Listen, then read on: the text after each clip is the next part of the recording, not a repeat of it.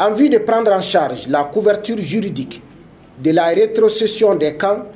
les deux parties se sont mises d'accord pour adopter les certificats de remise des sites, des biens et d'équipements ayant déjà servi, par exemple pour le camp de Menaka.